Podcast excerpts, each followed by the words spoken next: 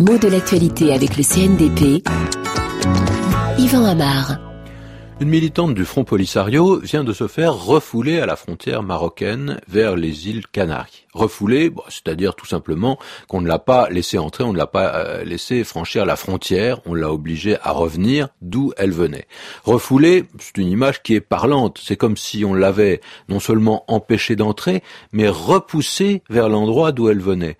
C'est un mot qui est souvent utilisé dans ce sens-là, euh, un sens figuré mais transparent. Alors ça vaut bien sûr pour les frontières, mais aussi pour d'autres circonstances, notamment quand on pense à des gens qui font pression, qui insistent pour pénétrer quelque part.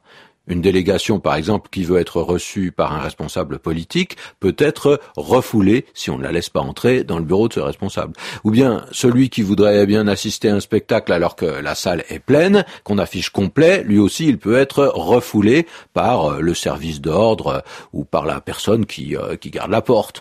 Le sens du mot, au départ, il est très concret. Hein. C'est un vieux terme du français qu'on a d'abord employé souvent par rapport à la mer et au courant. Un bateau qui avance contre la force de l'eau qui avance à contre-courant, on disait qu'il refoule. Mais c'est un usage, même s'il reste compréhensible, qui n'est plus actuel. Pourtant, il en reste bien l'image d'une pression qu'on essaye de contrarier. Il y a deux forces qui agissent l'une contre l'autre et il y en a une qui gagne, quoi. Ce qui domine, c'est l'idée que quelque chose ne peut passer un certain seuil, ne peut passer d'un lieu à un autre. Alors, ça donne quelques expressions toutes faites qui peuvent être utilisées, euh, par exemple, de façon transitive, hein, avec un complément direct. On dit refouler ses larmes, c'est-à-dire les retenir au dernier moment, ne pas les laisser couler et les renvoyer au fond de soi.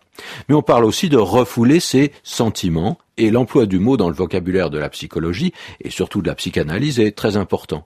Le refoulement, en effet, c'est une théorie de Freud, comme si on empêchait certaines idées, certains désirs d'accéder à la conscience. On les stoppe pour qu'ils n'arrivent pas justement à être conscients, qu'ils restent inconscients. Et le conscient et l'inconscient sont presque considérés comme des régions qui sont séparées par une frontière. Donc on fait refluer vers l'inconscient un certain nombre d'idées dont on ne veut pas accepter euh, l'expression. Et si on quitte le domaine un peu technique de la psychologie, on retrouve le mot et même le participe passé refoulé, euh, accent aigu, utilisé de façon très vulgarisée. Hein. Euh, on dit que quelqu'un est refoulé de façon assez peu aimable. C'est un refoulé, ça veut dire qu'il n'arrive pas à assumer, à accepter ses désirs et que d'une certaine façon, pour le dire familièrement, il est un peu coincé.